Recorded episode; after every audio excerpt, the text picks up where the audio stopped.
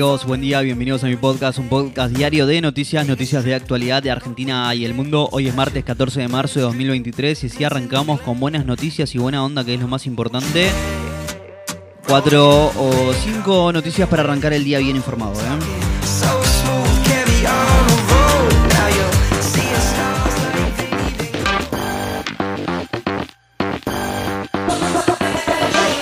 Hoy la agenda pasada por los cambios en el acuerdo con el Fondo Monetario Internacional, la inflación de febrero que dará a conocer esta tarde el index y el impacto en los mercados mundiales de la quiebra de Silicon Valley Bank. Además, 80.000 hogares amanecieron sin luz en el conurbano bonaerense. Arranquemos con el resumen. ¿eh?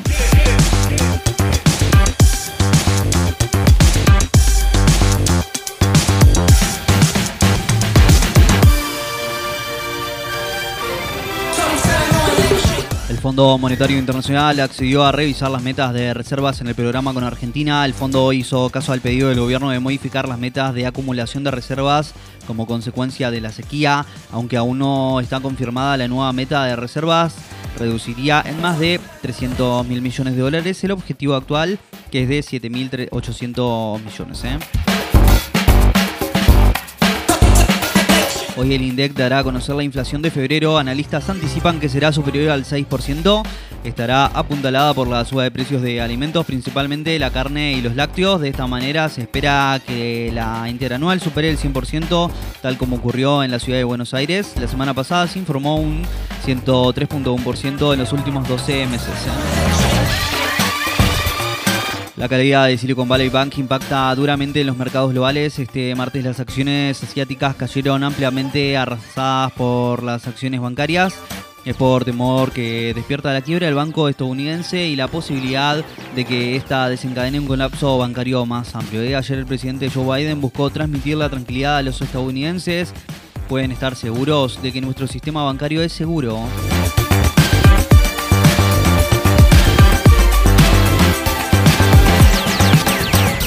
Plena ola de calor, más de 130.000 usuarios se quedaron sin servicio eléctrico en el área metropolitana de Buenos Aires. Los cortes comenzaron a las 14.30 en medio de un nuevo récord de demanda eléctrica a nivel nacional.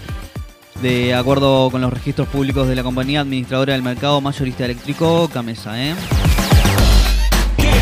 Juntos por el Cambio evitó la ruptura de la coalición en Tucumán. El frente opositor llegó a un acuerdo de cara a las elecciones provinciales en las que el radical Roberto Sánchez será el candidato a gobernador y será secundado por el peronista Germán Alfaro. ¿eh? Apoyado por el PRO Tucumán no hay paso y la disputa entre sectores de la oposición había escalado hasta la amenaza de disolver la coalición. ¿eh?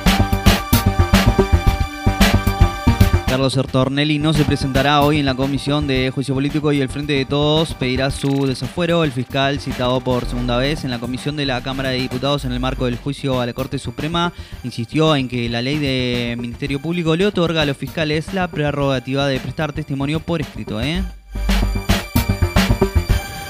Organizaciones piqueteras acamparon en la avenida 9 de julio, reclaman una reunión con la ministra de Desarrollo Social, resolvimos quedarnos hasta que la ministra Victoria Troza Paz nos atienda, por lo que será un tiempo indeterminado el acampe, ¿eh? explicó el líder del Polo Obrero, Eduardo Beliboni.